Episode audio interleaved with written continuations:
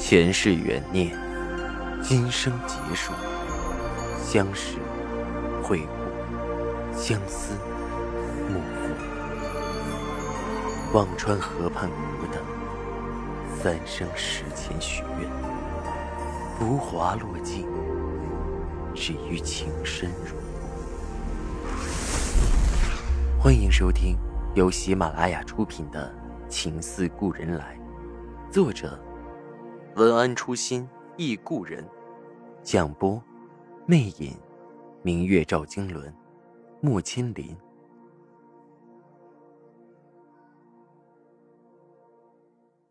二百三十九集。说着，对身边的人吩咐着：“把司恒领出来。”不多时，士兵带着门外的人走了进来。杜恒愣了一下，他没有想到会来这么多人。赵老太太被福灵搀扶着，柴宇、东桑、双叶都跟了进来。看到杜恒，所有人都站在了原地，却每个人的表情都不同。柴宇是沉重而欣喜，东桑、双叶恨不得拔脚就跑过来。福灵脸上的神情最复杂。而赵老太太却着实让杜恒吓了一跳。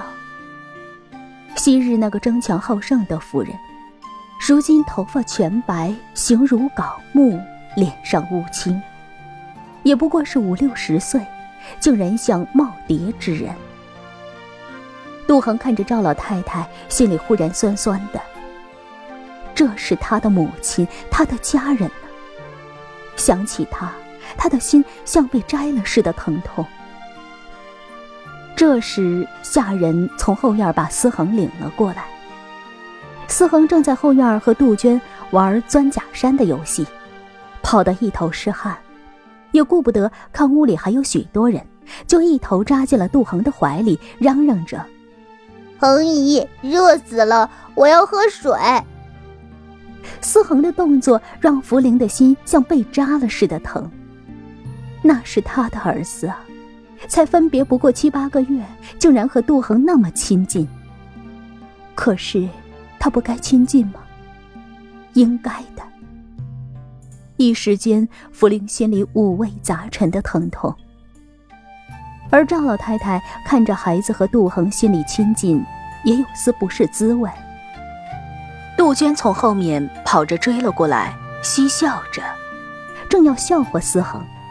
忽然瞧见一屋子的人，笑意敛去，抿上了唇。杜恒爱怜地揉了揉思恒的头发，温声说着：“告诉你好几回了，玩累了不能马上喝水，要歇一歇才行。”说着咬咬牙，声音有些微颤地说着：“你看看谁来了？”思恒这才抬起头来看了看来人。愣了一下，忽然就像疯了一样扑了过去，一声“娘”喊得撕心裂肺，让所有人都几乎落下泪来。杜恒的心扯得很疼，再多的疼爱又怎比得过亲生母子的舐犊情深？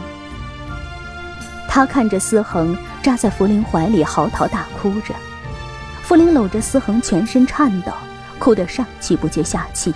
一个劲儿的摩挲着思恒，看到思恒健健壮壮的，才放下心来，渐渐止住了哭。赵老太太摸着健康的思恒，看向杜恒，第一次声音微颤着说道：“恒儿，谢谢你。”杜恒微微屈膝，向赵老太太做了个礼。那个礼数依旧是旧时媳妇向婆婆行的礼，轻唤了一句。老太太，傅令的心颤了一下。杜恒的礼数表明他并未当自己是已被休的媳妇，难道他还要按赵家少奶奶的身份再回去吗？但此刻他已没有了先前的纠结。从前他是害怕杜恒回去的，但现在不知为什么，他看见杜恒，就仿佛看见了少爷。他说不上这种感觉，他和他是那么相似，他们的身上都有一种他看不懂、达不到、走不进的境界。赵老太太第一次抬手去扶了杜恒，这个儿媳，她到如今才真正的看懂，她的儿子是有眼光的，而她的偏见，也许或多或少都是因了石楠对她的那份狂热和赤诚。那是她耗尽了一辈子的时光，一辈子的心血，都未曾在她丈夫那里得到的情愫。赵老太太拍了拍杜恒的手，似乎有许多话，却只说了一句：“恒儿，赵家会一直感谢你。”顿了顿，又说道：“日后你自己多保重。”按着旧礼，即便是丈夫去世，妻子也是夫家的人。要在夫家守寡一生，但杜恒该怎么回赵家呢？一则石南生前就已经把他休了，而且族谱除了名，石南一死，再无人有权将他重新收回赵家；二则，杜恒是受过新思想的，让他服侍着赵老太太去过后半辈子，赵老太太也有几分不忍。他既然无子无牵挂，过个几年再寻户好人家嫁了，也算个福分。杜恒心中也了然，他虽不以赵家下堂妻的身份自居，却也从未动过回赵家的念头。他和那个家，终究已是相隔千里了。他淡淡笑笑。多谢老太太成全。看了看思恒，说着：“日后若是得空，也可带着思恒多走动走动。有什么难处，可以找我大哥。”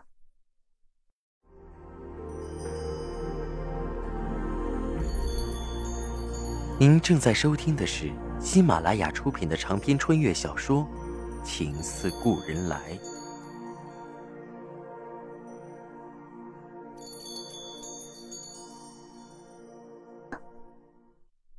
赵老太太点头，又续了几句。赵家便要起身回去，司恒临走的时候，仍然不住的回头看着杜恒和杜鹃。孩子还小，只当日后还会像以前一样相见容易。对杜鹃嘻嘻笑着：“嘿，下次藏个地方，你一定找不到。”又对杜恒说：“恒姨。”过几天我就来找你。杜恒不舍得凝望着那张和赵世南相似的脸，终还是冲思恒挥手笑道：“好，恒姨等着你。记得温习功课，不要总是贪玩。”杜恒独自留下了双叶，再陪他住几日。二人数载未见。抱头哭了又笑，笑了又哭。双叶和杜恒虽是主仆，却胜似姐妹。双叶住了三日，从双叶和东桑的婚事聊到杜恒和石南的往昔，不免又是唏嘘，又是洒泪。说到小鱼，双叶叹道：“唉，那锦葵一辈子算计。”怎么就没算计到自己会饿死呢？可见人心不能坏的。后来我听苏问说，那年戏台出事也是他割的绳子呢。那晚他回来的很晚，苏问就起了疑。又听匠人说是有人割了绳子，苏问便知道是锦葵做的。只不过锦葵有老太太撑腰，他一直没敢说。直到锦葵被少爷关了起来，才敢讲给我们。杜恒淡笑着摇头：“都过去了，人已经都去了，往事已矣。”杜鹃不会忘记那样的夜晚，在昏昏的烛光里，她听着姑姑和另一个姑姑讲着往事，两个年轻的女子却都是一脸的沧桑。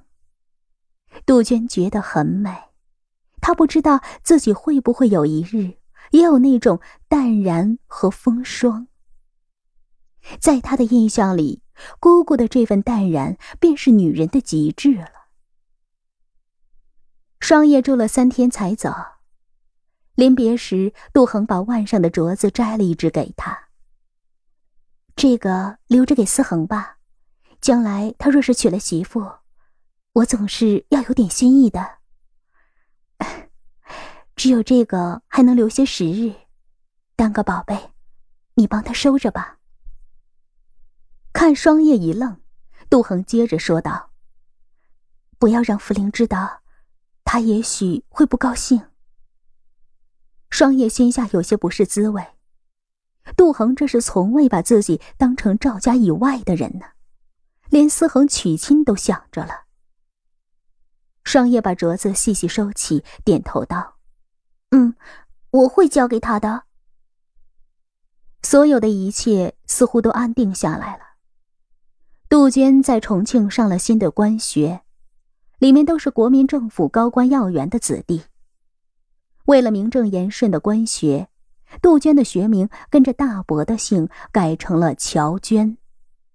而乔远志看着整天失魂落魄的杜恒。心下几分着急。